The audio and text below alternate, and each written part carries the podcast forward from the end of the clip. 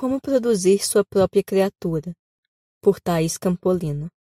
Providencie papel machê e imaginação. Faça aulas de biscuit, cerâmica, bordado, bruxaria. E se der tempo, aprenda a lidar com lã, poções e amigurumis. Consulte Mary Shelley, pense na ovelha Dolly, não cometa os mesmos erros que Albieri, veja filmes de ficção científica, leia histórias de horror, e algumas de amor também. Modele essa massa amorfa até que ela faça sentido, e após terminar, proteja sua criação.